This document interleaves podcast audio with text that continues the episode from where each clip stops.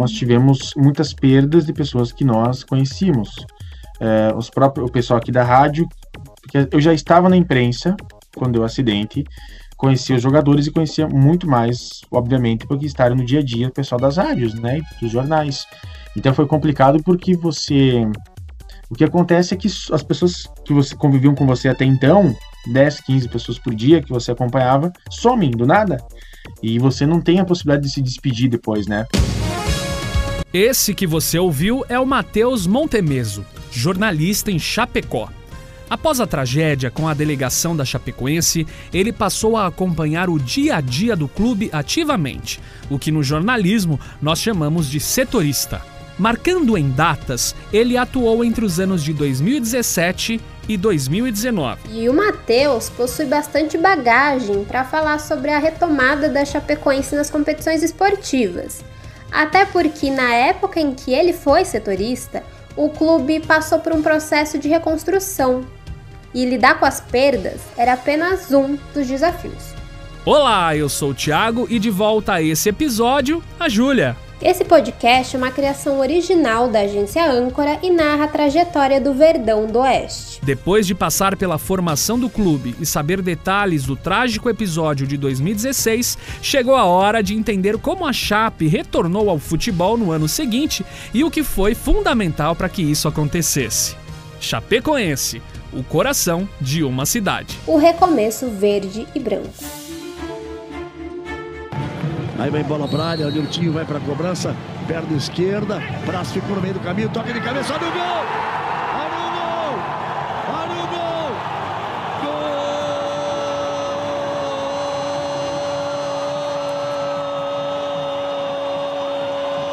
o! Da Chape! Se ajoelhou, ergueu as mãos pro céu, Groli, é ele, o cara fazer o primeiro gol da nova Chape na Arena Condá. Chapecoense e Palmeiras. O último confronto antes do voo Lamia e o primeiro jogo após o acidente. Esse último, um amistoso realizado em janeiro de 2017, abrindo um ano simbólico e completamente diferente para o time. O verde do gramado e o brasão estampado no peito do mais novo elenco iniciava uma frase cercada de adaptações. E todo mundo envolvido nessa narrativa abraçou a ideia de reconstruir o clube. A Arena Condá, que já foi palco de inúmeros clássicos, já viu o time levantar o troféu e assistiu a Chape nascer, via agora o seu renascimento, tendo um grande encontro de verdões para marcar o novo ciclo. Pela frente tinham questões financeiras, técnicas, de elenco e a missão importante de honrar quem havia partido. Era realmente muita pressão envolvida. A Chape precisava rearticular o elenco e refazer a comissão técnica, e aí estavam os grandes desafios. O técnico escolhido foi Wagner Mancini. Junto aos 37 jogadores que não viajaram e alguns reforços que chegaram, a temporada se iniciou sendo mais do que válido destacar também a solidariedade de outros clubes com a Chapecoense. O Matheus Montemeso, que abre esse episódio, explica como foi o processo de contratações. A chegada de grandes jogadores, 2017 foi um ano que nós tivemos o Wellington Paulista, tivemos o Canteiros, tivemos o Arthur Caíque, o Rossi. Então a gente já chegou na montagem do grupo. Não tinha tempo. O time tinha que jogar o Catarinense poucos dias depois da representação. E esse sentimento, assim, a gente nunca mais vai ter. Aquele momento específico, com aquelas características de reconstrução de começar do zero, né? De alguns jogadores que não foram para viagem, que ficaram no grupo, foram muito importantes para essa reconstrução. Chegado do Wagner Mancini, um cara que ajudou muito a Chapecoense também, profissionalmente, fora também de campo. Foi com esse panorama que a Chape colocou os pés em campo levando o campeonato catarinense do ano. A palavra certa seria a pressa. A vontade de reconstruir o clube o quanto antes. E o Mancini, que foi quem treinou a equipe nesse período, não mediu esforços para que isso acontecesse. A Chapecoense era agora uma marca mundial dentro do futebol, E o futebol, é claro, não podia faltar. E havia, antes de mais nada, todo o sentimento de luto coletivo. Só que um ponto característico da torcida que foi fundamental para essa reconstrução foi justamente o desejo de ver a Chapecoense em vida. Não deixar o time morrer, pedir por futebol, pedir por gol. No setor financeiro, as ajudas vieram de todos os lados em 2017. Além dos empréstimos, do programa de sócio-torcedores e de todo o investimento de empresários locais, o time também arrecadou com alguns jogos amistosos, como nesse seu primeiro jogo contra o Palmeiras, por exemplo. Além disso, aconteceram também amistosos internacionais naquele ano contra o Barcelona e a Roma. A União mantinha o time vivo, Apesar de ganhar o catarinense logo no começo da temporada, o trabalho não parou por aí. Depois disso, ainda vinham outras disputas: a Copa do Brasil, o Brasileirão e a Grande Libertadores. No brasileiro, por exemplo, o desempenho também foi bom. A Chape terminou na nona colocação. Ótimo resultado para uma equipe que teve que recomeçar tudo do zero. Para o Matheus Montemeso, só o fato da Chape ter participado da fase de grupos da Libertadores de 2017 já foi de grande importância. Tudo sob os olhos atentos do torcedor. Frase do Rafael Renzel na narração do jogo que classificou o clube para a competição. A Chape estava na liberta. Em 2017, a Chapecoense tem uma ajuda muito grande dos clubes, de jogadores que não estavam bem, que foram emprestados, né? Outros clubes ajudaram, o Palmeiras ajudou muito a Chapecoense na época. O Palmeiras foi o time que mais ajudou. Prestou Amaral, eu lembro que emprestou mais gente no ataque também, que foram jogadores importantes. Eu lembro muito do Amaral que veio lá do Palmeiras, que estava até jogando como titular alguns jogos. E depois emprestou mais dois ainda. O Natan veio também, salvo engano, do Palmeiras, que agora está no futebol da Suíça. Aí você tinha. O que acontecia? Os times mandavam listas. A Chapecoense procurava os times, os times mandavam lista de alguns jogadores disponíveis, Chapecoense escolhia e trazia alguns. Foi mais ou menos assim. Alguns jogadores estavam disponíveis no mercado, né? a Chapecoense conseguiu buscar algumas boas contratações de término de contrato e outros vieram por empréstimo. O Paulista, por exemplo, veio por empréstimo. Lembro muito bem na época, depois fez contrato definitivo, né? Chapecoense tentou buscar jogadores fora. Alguns clubes mandavam lista do, do, terceiro time, né? O Grêmio, por exemplo, foi um deles. Uma, tanto que quem veio do Grêmio foi o Moisés Gaúcho. Acho que o Moisés hoje está no Londrina, por exemplo. Então você não teve tanta rodagem. E demorou para acertar um, um, especialmente o segundo time ali em 2017. Rodou bastante, né? O Rui apostou em alguns jogadores que vieram de fora que não deram certo também. Então, basicamente isso. Jogadores por empréstimo. Alguns deles a Chapecoense conseguiu buscar no mercado, né? E até veio o Elias do Juventude, que foi muito bem na Série C daquele ano. Eu lembro bem disso, né? Mas jogadores muito interessantes. Que de repente a Chapecoense conseguiu competir com times do nível médio do brasileiro ali, né? Daquela, da, da segunda prateleira. Então conseguiu trazer esses jogadores. Tanto que o ataque era Arthur Kaique, tinha o Niltinho, que era um destaque na época, e era então, o Wellington Paulista também, né? E alguns jogadores promissores muito jovens. Caso do Fabrício Bruno, né? Que tá no Red Bull hoje um zagueiro de muita qualidade, que demorou para se firmar, mas tinha muita qualidade técnica. Depois de quatro, cinco meses, ele oscilou muito no começo, ele virou titular absoluto, e é, cara, o Fabrício Bruno é muito querido aqui, por ele ter jogado e depois ter voltado aqui em Chapecó. João Pedro, que veio do Palmeiras, estava no Porto, não sei se está mais no Porto também, jogador jovem, só que com muita qualidade técnica. Veio do Palmeiras, mais um emprestado do Palmeiras, né, que eu citei. Então teve isso, né? Os jogadores queriam vir para cá. Por outro lado, no ano de 2018, os ventos mudaram de direção na Chapecoense.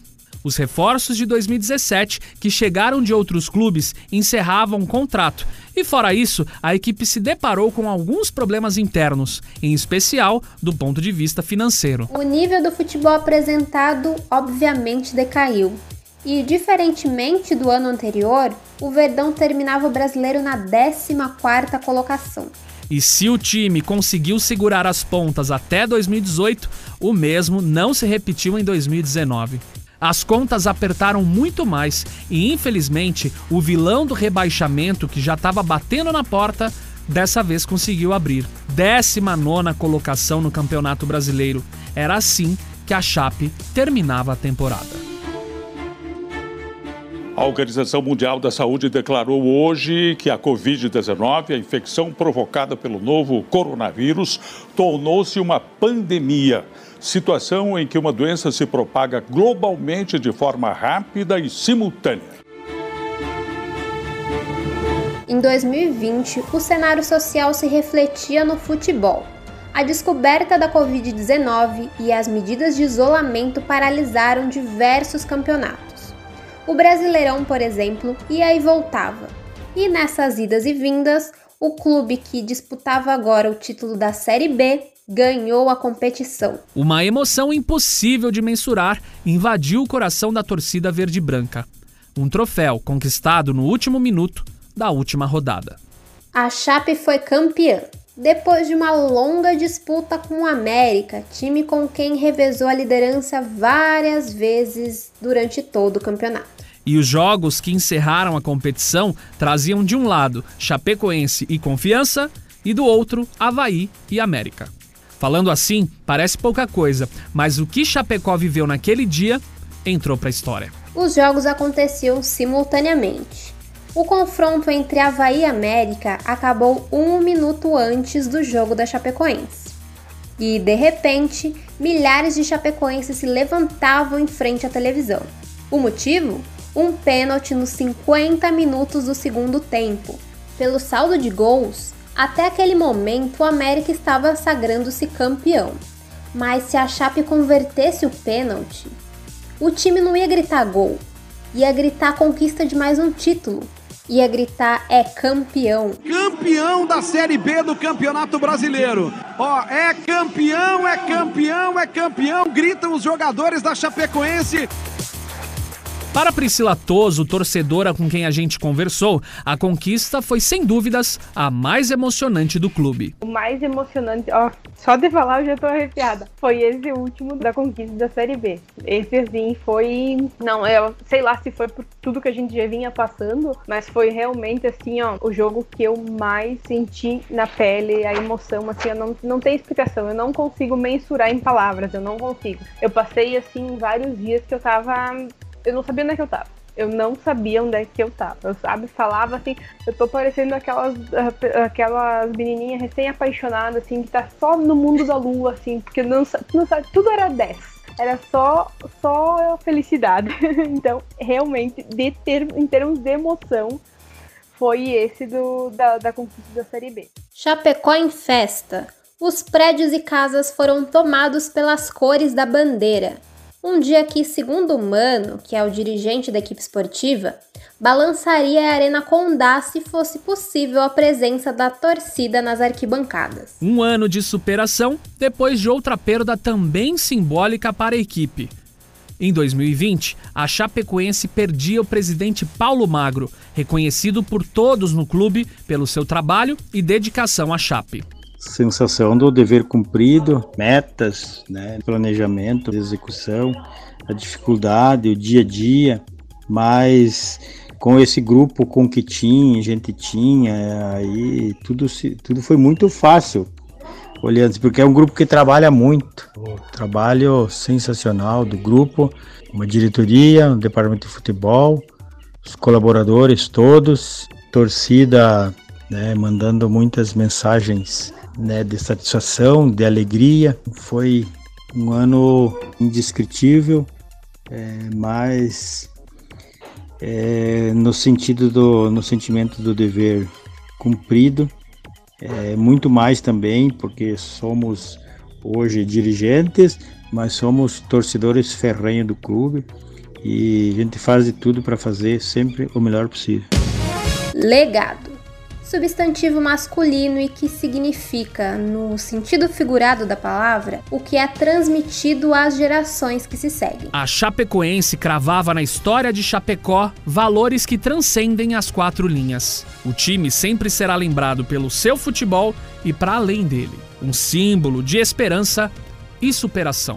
Uma ascensão espetacular e meteórica até 2016 fazia parte de um dos capítulos do clube enquanto a reconstrução de 2017 e o que vem por aí nesse ano abriria margem para um novo contexto. Só que, independentemente de todos esses momentos, dessas divisões que a gente fez, a Chape segue sendo uma só. Ela é a junção de milhares de corações que, quando batem juntos, trazem mais vida a Chapecó. Um sentimento mais humano, uma união, um sorriso depois de um título, uma história. É uma emoção que não cabe no peito. É emoção vista no dia a dia, na esquina, na padaria, no encontro com os amigos. Quem torce para a Chape, como a Priscila, com quem a gente conversou, vive a equipe até meio que inconscientemente, sabe? Se antes de tudo que aconteceu a torcida já tinha um número marcante em Chapecó, ela veio aumentar, agora também entre o público mais jovem, por exemplo.